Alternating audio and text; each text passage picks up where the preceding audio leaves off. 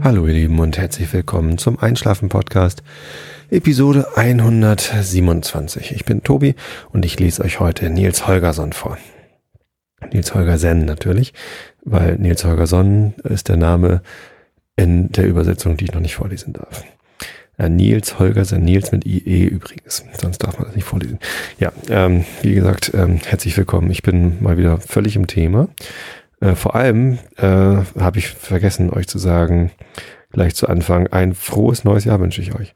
Ich weiß ja, ihr hört nicht alle den Podcast gleich, wenn er erscheint, sondern sehr, sehr viele, die meisten hören ihn erst viel, viel später. Ähm, deswegen ist es jetzt vielleicht gar nicht so angebracht, euch ein frohes neues Jahr zu wünschen. Aber irgendein Jahr ist ja immer. Und ich wünsche euch jetzt einfach, dass das Jahr schön wird. Und allen, die jetzt heute Abend schon reinhören, sage ich einfach mal, frohes neues Jahr, weil gestern nämlich der erste Januar war, der Neujahrstag, und ich finde am zweiten Januar darf man auch noch frohes neues Jahr wünschen. Ähm, genau, so sieht's aus. Wir sind jetzt im Jahr 2012 angelangt. Die 127. Episode vom Einschlafen Podcast. Ja, ich bin fast versucht, einen Jahresrückblick zu machen. Ähm, aber das ist ja auch wieder nur langweilig, ne? Was alles passiert ist dieses Jahr. Eigentlich ähm, äh, was, was fällt mir denn als erstes ein?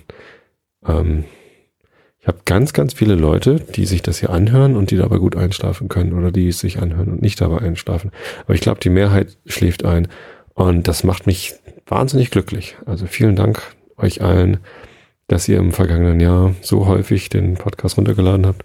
Ich gucke schon gar nicht mehr so richtig auf die Statistiken, muss ich gestehen. Also ich gucke schon noch, ähm, wie viele Downloads ich so pro Tag habe und irgendwie, äh, ob sich da was verändert und wie viele Abonnenten mir Google Feedburner äh, attestiert, wie viele Leute mal so auf dem Blog sind, aber nicht mehr so ähm, diese Gesamtzahlen von Downloads und wie viele wir jetzt im letzten Monat hatten und so weiter, gucke ich irgendwie nicht mehr so richtig drauf.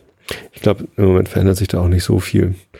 Ähm, es hat sich aber im letzten Jahr häufiger mal was verändert und das waren immer so Momente, wo ich gedacht habe, oh, was ist denn jetzt passiert? Ähm, das erste Mal war als Raumzeit ein Link auf meinen Blog zum, zum Einschlafen-Podcast getwittert hat. Da waren dann das erste Mal irgendwie mehrere hundert Leute an einem Tag auf der Webseite.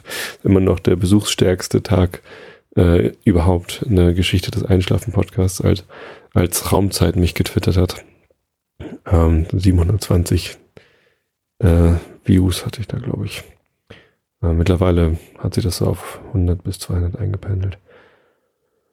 Pro Tag ist ja auch nicht so ganz schlecht, ne? Ja. Ähm, und dann gab es noch einen großen Sprung, als ähm, der iTunes Store sich gedacht hat, den Einschlafen-Podcast, den könnte man auch mal anteasern. Ich weiß immer noch nicht, wer mich da vorgeschlagen hatte. Also es funktioniert so, dass der, der Manager, der zuständig ist für den iTunes Store, Bereich Podcast und Radio, in Deutschland und Österreich, der Ben Cave in London. Der schreibt so alle drei Wochen an seine Podcaster, an, an die Podcaster, die er kennt in Deutschland und Österreich. So, äh, wen kennt ihr denn so aus der, der Richtung? Wen findet ihr interessant? Was schlagt ihr vor? Und irgendwer muss mich vorgeschlagen haben, weil ich auf einmal da angeteasert worden bin. Das war ähm, Ende September, glaube ich. Und da ging es also rasant nach oben mit den Downloads. Ähm, und auch mit den, mit den Bewertungen. Ich habe jetzt 290 Bewertungen im iTunes Store. Vielen, vielen Dank dafür. Äh, kamen jetzt gerade wieder noch welche dazu. Ähm, und das, das ist einfach toll, so viel Feedback zu kriegen und so viel äh, Mails und Nachrichten von euch zu bekommen auf allen möglichen Kanälen. Vielen, vielen Dank dafür. Es war ein tolles Jahr. Und ja, es gibt ja jetzt auch den neuen Podcast, den Pappkameraden-Podcast. Erst drei Episoden. Da werde ich auch sicherlich nicht so schnell nachlegen wie beim Einschlafen-Podcast. Es ist ja eigentlich auch nur ein, ein Ablegerprojekt, wo ich, wo ich mir Quatsch erlauben kann, wo ich nicht einfach nur langweilig vor mich hinbrable wie hier im Einschlafen-Podcast, sondern ähm, ja, mal, mal so Gespräche aufnehmen, ein bisschen albern sein und so und eben die Pappkameraden-Idee verfolgen, wo äh, ich halt ein Crowdfunding-Projekt gestartet habe. Das steht auch schon bei 760 Euro oder so. Also bis zu den zwei Millionen ist noch viel Zeit, aber naja. Ähm, wenn ihr Lust habt, tragt euch in die Liste der Pappkameraden ein. Ich finde das super, auch wenn eigentlich überhaupt nichts fließt, also kein Geld und nichts so. Ähm, und ich gehe auch davon aus, dass ich die zwei Millionen nie zusammenbekommen werde. Insofern wird niemals Geld fließen. Trotzdem ist es eine Art von Anerkennung von euch für mich, ähm, die ich ganz toll finde. So, dass ihr euch da eintragt und sagt, ja, ich wäre dabei mit, was weiß ich, 10 Euro, 20 Euro. Ähm, einige machen auch 50 Euro oder mehr. Finde ich toll.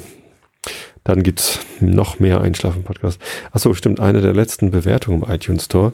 Ähm, äh, die hat äh, mir fünf Sterne, nee, nicht fünf Sterne gegeben, sondern irgendwie vier oder drei. Äh, ja, ist eigentlich ganz toll, aber zu selten. Ich würde vorschlagen, mindestens dreimal die Woche. Wie soll man denn sonst dazwischen einschlafen? Ja, genau dafür gibt's halt den Pappkameraden-Podcast. Ähm, nicht zum Einschlafen, aber beteiligt euch da alle, dann mache ich es irgendwann täglich, wenn die zwei Millionen zusammenkommen. Naja, wahrscheinlich eher nicht. Ja, ähm, ich bin ganz gut ins neue Jahr reingekommen. Ähm, meine, meine Rippe, also ich, ich wurde nachgefragt, was aus meinem Fahrradsturz geworden ist. Ähm, die ist immer noch ein bisschen geprellt, aber sie tut nicht mehr so doll weh. Also allerdings erst jetzt seit, seit gestern, seit Neujahr, genau. Ähm, ich habe den Schmerz also im alten Jahr gelassen. Und ähm, das Silvesterfeiern war aber sehr angenehm. Wir waren bei Freunden in Wilhelmsburg. Wir haben uns Essen vom Inder geholt, Ayulila, ein ayurvedischer Inder bei der Munzburg in Hamburg, ähm, der wirklich sehr, sehr lecker ist. Also ein Tandoori-Huhn, äh, sowas Leckeres habe ich noch nicht gegessen. Wirklich grandios. Gehe ich morgen mal mit der Firma hin, mit meinen Kollegen. Gucken, wie das da im Restaurant. Also ich war auch schon mal da im Restaurant, aber noch nicht zum Mittagstisch. Hoffentlich sind alle so begeistert wie ich. Ja, und ähm, da haben wir dann ganz gemütlich im kleinen Kreise gefeiert. Ich hatte vom letzten Jahr noch ganz viele Böller übrig. Ich habe im letzten Jahr in einem, also im vorletzten Jahr zum Silvesterfest einen, in einem Anflug von Jugendwahn mir einen Schinken B-Böller gekauft. Ähm, wo es mir aber ziemlich schnell viel zu langweilig geworden ist, die alle anzuzünden und wegzuwerfen. Ähm, das macht halt auch immer nur Puff und dann war es das. Das lohnt sich nicht so wirklich. Und irgendwie, vielleicht bin ich auch zu alt dafür. Also es hat einfach nicht so richtig Spaß gemacht. Ja, und haben uns so ein bisschen hübsches Feuerwerk gekauft, so Batterien, wo so Kugeln rauskommen und kleine Raketen. Ähm, aber ich glaube, pro Nase haben wir so 20 Euro investiert. Also das ging noch. Leider konnte man von den anderen in Hamburg auch nicht so viel sehen vom Feuerwerk weil schlagartig um zwölf äh, ein Nebel über die Stadt rollte. Dachte zuerst, das wäre der Rauch vom vielen Feuerwerk, aber das äh, war es nicht, sondern es war halt echter Nebel. Und auf einmal sah man nur noch Farben flackern. Was auch ganz nett war, aber Raketen angucken ist dann halt auch ganz nett. Apropos Raketen, äh, ich wollte noch was erzählen und zwar beim letzten St. Pauli-Heimspiel, bei dem ich war, da habe ich ähm, Pyrotechnik ähm, aus der Nähe gesehen, beziehungsweise, naja, also nicht wirklich aus der Nähe, aber ich konnte ganz gut rüber gucken zum Gästeblock. Ähm, die Frankfurter Fans, also die Fans der Eintracht Frankfurt, die haben am Anfang des Spiels ähm, Pyros, so bengalische Feuer angezündet und zwar reichlich, so sechs, sieben, acht, neun Stück, so viele, viele äh, in Rot. Und ich konnte das erste Mal halt tatsächlich nicht nur das Licht sehen, sondern auch die, die Pyros, also die, ähm, die Brennstäbe sozusagen. Das waren so, ja, so, weiß ich nicht, 20, 30 Zentimeter lange Stäbe, wo halt oben äh, helles rotes Licht rauskam und so ein bisschen so Sprühkrams und halt Rauch. Ähm, und ich muss gestehen, ich habe gedacht, wenn der Typ, der das Ding hochhält, nüchtern ist und irgendwie ein bisschen aufpasst, dann kann wahrscheinlich wirklich nicht so viel dabei passieren. Das ist, ist halt irgendwie, wenn es ihm runterfällt oder wenn er es wirft oder wenn, äh, wenn, ja, also zum ersten Mal habe ich so ein bisschen gedacht, naja gut, so gefährlich ist es doch nicht im Stadion mit, mit Pyros. Aber ja, ist, äh, die Vergangenheit hat gezeigt, dass es halt doch immer wieder Idioten gibt, die damit werfen oder damit schießen oder, oder das fallen lassen und dass es eben auch Verletzungen gibt, wenn Leute Pyros abbrennen. Deswegen ist das Verbot von Pyrotechnik im Stadion leider immer noch gerechtfertigt. Aber meine Einstellung gegenüber Pyro im Stadion hat sich ein bisschen geändert, seitdem ich das jetzt mal gesehen habe. Und wenn die Leute verantwortlich damit umgehen, dann kann halt einfach nichts passieren. Also wird hochgehalten, dann sprüht das da so ein bisschen. Äh, also da, da kommt wahrscheinlich nicht mal ein Brandfleck auf der Jacke vom Nachbarn in Frage, wenn man da das halt wirklich hochhält, wenn es denn brennt. Naja, ob es schick aussieht oder nicht, darüber kann man streiten. Ich finde es ein bisschen langweilig, ehrlich gesagt. Es ist halt irgendwie bisschen helle Farbe und, und Rauch. So. Ähm, naja, ich bin heute gerade an einem Großbrand vorbeigefahren, fällt mir dabei ein, der aber nicht durch Pyrotechnik oder vielleicht nicht durch Pyrotechnik ausgelöst worden ist. Man, man weiß es wahrscheinlich noch gar nicht. Und zwar hat heute Nachmittag ein Kautschuklager in Harburg gebrannt.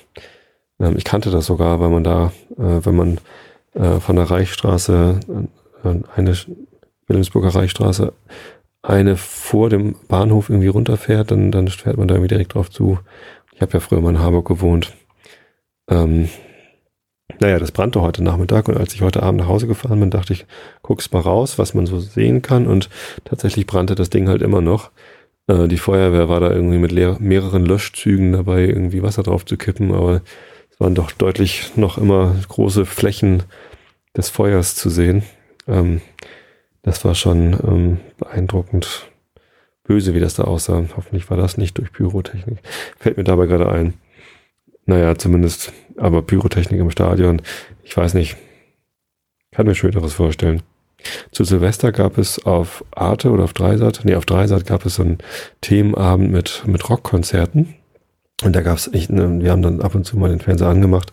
Eigentlich lief der nur, damit wir auf DVD das Counting Crows Konzert August and Everything After in der Town Hall oder so gucken konnten. Und wir haben noch die Sting DVD, wo er in der ähm, äh, Durham Cathedral oder weiß ich gar nicht, in irgendeiner Kathedrale hat er ein ziemlich cooles Konzert gespielt.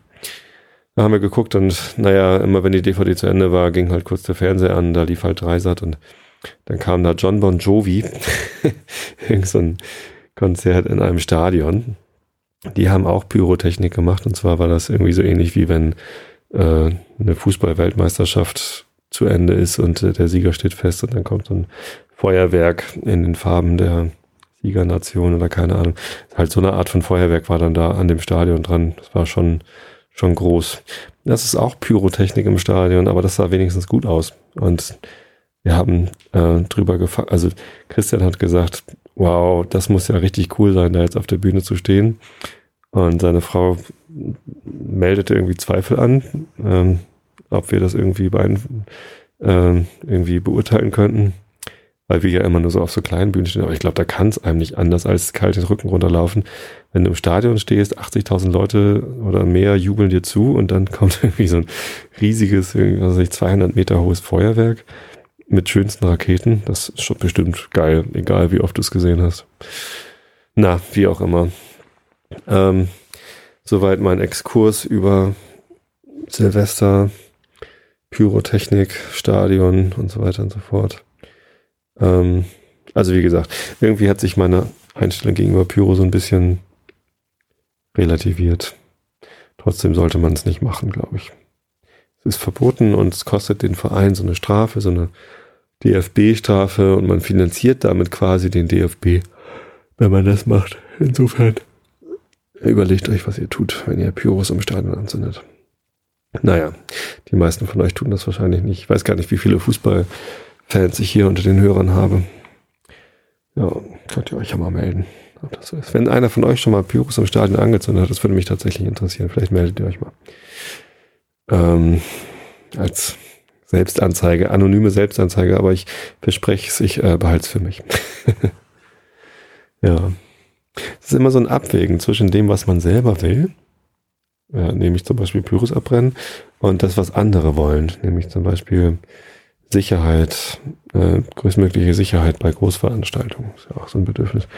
Und man muss immer so ein bisschen, also wenn man nur die eigenen Bedürfnisse sieht und nur danach handelt, dann macht man, glaube ich, was falsch. Man muss halt eben auch die Bedürfnisse der anderen sehen. Man darf auch nicht nur die Bedürfnisse der anderen sehen und danach handeln.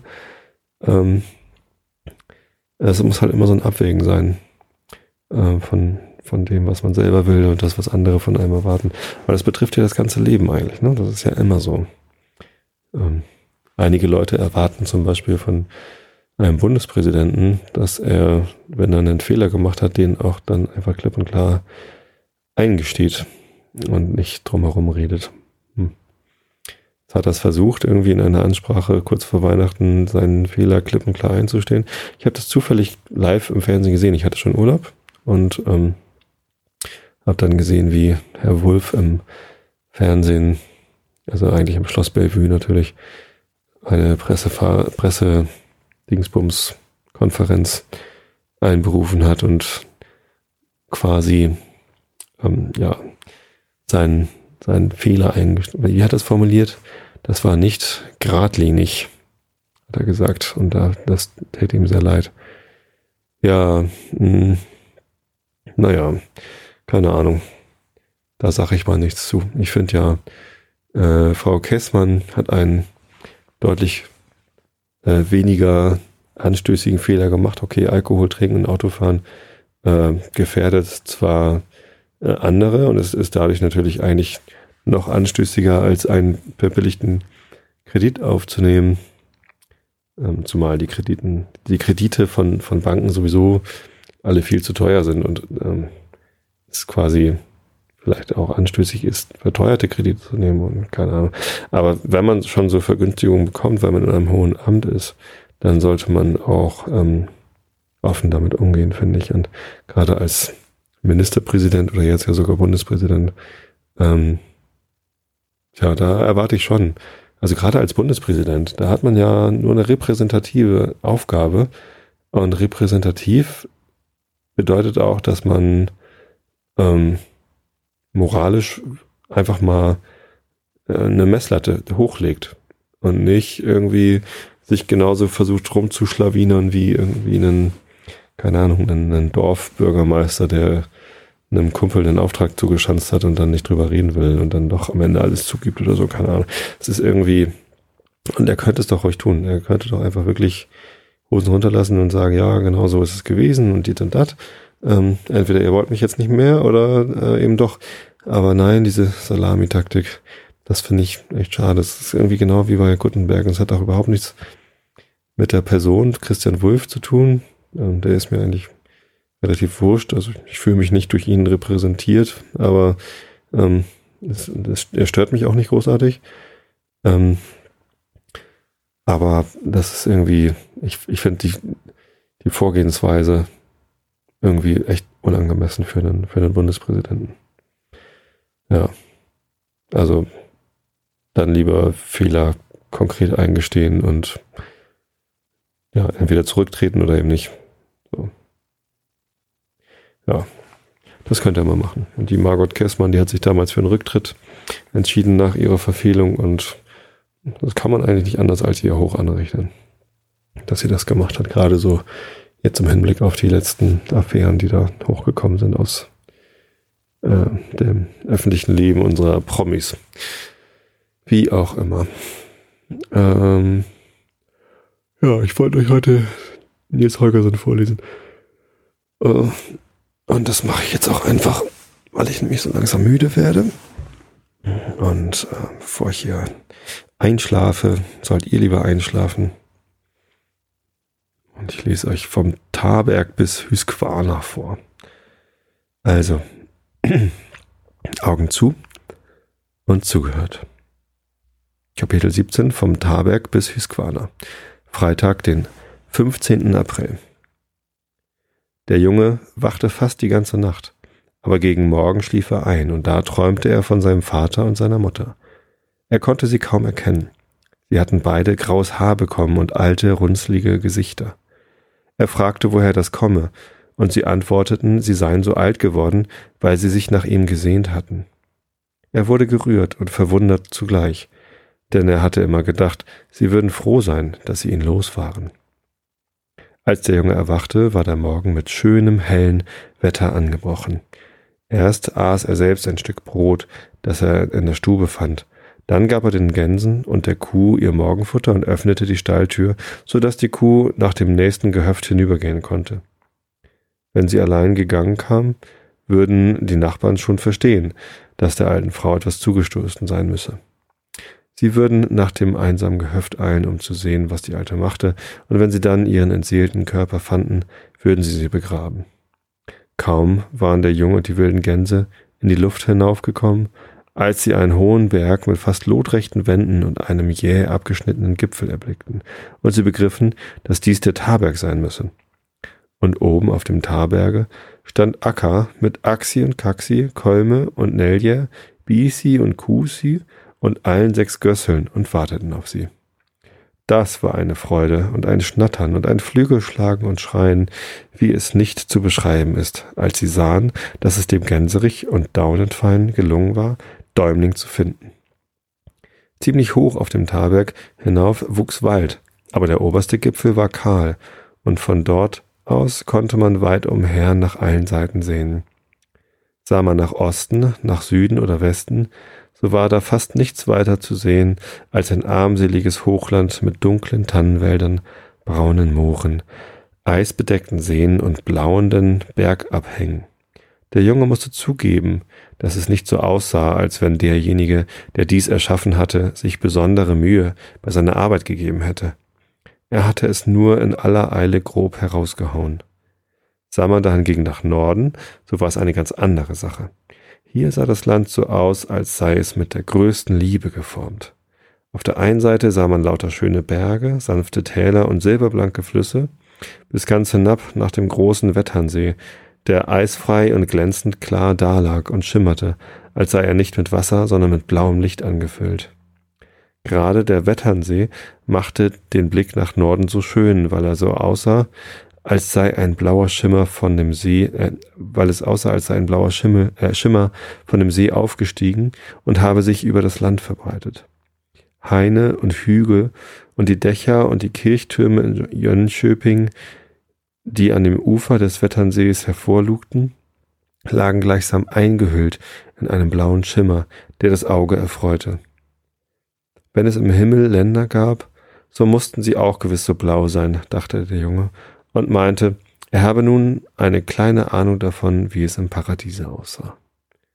Als die Gänse späterhin am Tage auf ihrem Zuge weiterzogen, flogen sie in das blaue Tal hinauf. Sie waren allerbester Laune, schrien und lärmten, so dass niemand, der Ohren hatte, umhin konnte, sie zu bemerken. Es traf sich so, dass es der erste wirklich schöne Frühlingstag dort in der Gegend war. Bisher hatte der Lenz seine Arbeit in Regen und Sturm verrichtet, und als nun plötzlich schönes Wetter geworden war, erfasste die Menschen da unten auf der Erde eine solche Sehnsucht nach Sommer, Wärme und grünen Wäldern, dass es ihnen schwer wurde, bei ihrer Arbeit zu bleiben. Und als die wilden Gänse vorüberzogen, frei und fröhlich, hoch oben über der Erde, war da auch nicht ein einziger, der nicht die Arbeit, mit der er beschäftigt war, einen Augenblick ruhen ließ, um ihnen nachzusehen. Die ersten, die eines Tages die wilden Gänse sahen, waren die Grubenarbeiter auf dem Tarberge, die ganz oben an der Oberfläche des Berges Erz brachen. Als sie sie gackern hörten, hielten sie inne mit dem Bohren ihrer Sprenglöcher, und einer von ihnen rief den Vögeln zu, Wo reist ihr hin? Die Gänse verstanden nicht, was er sagte, der Junge aber beugte sich über den Gänserücken und antwortete für sie, Dahin, wo weder Hacke noch Schlegel ist. Als die Grubenarbeiter die Worte hörten, dachten sie, ihr Sehnen habe gewiss bewirkt, dass das Gackern der Gänse wie Menschenrede geklungen habe. Wir wollen mit, wir wollen mit, riefen sie. Dies Jahr nicht, schrie der Junge, dies Jahr nicht. Die wilden Gänse flogen in der Richtung des Tarbergflusses nach dem Mönchsee hinab und beständig machten sie denselben Lärm. Hier auf dem schmalen Landstreif zwischen dem Mönchsee und dem Wetternsee lag Jönköping mit seinen großen Fabrikanlagen. Zuerst flogen die wilden Gänse über die Münkseer Papierfabrik. Münkeseer Papierfabrik. Die Mittagspause war gerade beendet und die großen Arbeiterscharen strömten auf das Fabriktor zu. Als sie die wilden Gänse hörten, standen sie auf, äh, standen sie einen Augenblick still, um ihnen zu lauschen. Wo reist ihr hin? Wo reist ihr hin? rief ein Arbeiter. Die wilden Gänse verstanden nicht, was er sagte. Der Junge aber antwortete für sie, dahin, wo es weder Maschinen noch Dampfkessel gibt. Als die Arbeiter die Antwort hörten, glaubten sie, ihr eigenes Sehnen habe bewirkt, dass das Gänsegeschnatter so klinge wie Menschenrede. Wir wollen mit, wir wollen mit, riefen eine ganze Menge von ihnen. Dies ja nicht, antwortete der Junge. Dies ja nicht. Dann flogen die Gänse über die weltberühmte Streichhölzerfabrik, die am Ufern des Wetternsees liegt, so groß wie eine Festung und deren hohe Schornsteine zum Himmel aufragen. Auf den Höfen rührt, äh, rührte sich kein Mensch, aber in einem großen Saal saßen junge Arbeiterinnen und füllten Streichholzschachteln. Sie hatten ein Fenster geöffnet, weil das Wetter so schön war, und der Ruf der wilden Gänse bis zu ihnen hineindrang. Diejenige, die dem Fenster zunächst saß, lehnte sich mit einer Streichholzschachtel in der Hand hinaus und rief, Wo reist ihr hin? Wo reist ihr hin? Nach dem Lande, wo man weder Licht noch Streichhölzer nötig hat, sagte der Junge. Das junge Mädchen glaubte ja, dass das, was sie gehört hatte, nichts gewesen sei als Gänsegeschnatter. Da sie aber doch meinte, ein paar Worte unterscheiden zu können, rief sie als Antwort, ich will mit, ich will mit. Nicht dies Jahr, antwortete der Junge, nicht dies Jahr. Östlich von den Fabriken erhebt sich Jönköping auf dem schönsten Fleck, den sich eine Stadt wünschen kann. Der schmale Wetternsee hat hohe, steile Südabhänge an dem östlichen und an dem westlichen Ufer. Aber gerade nach Süden zu sind die Sandmauern niedergebrochen, wie um einen, um einem großen Tor Platz zu machen, durch das man an den See hinaus gelangt. Und mitten in dem Tor, mit Bergen zur rechten und Bergen zur linken, mit dem Mönchsee hinter sich und dem Wetternsee vor sich, liegt Jönköping. Die Gänse flogen über die lange, schmale Stadt hin und machten hier ebenso viel Lärm wie draußen auf dem Lande.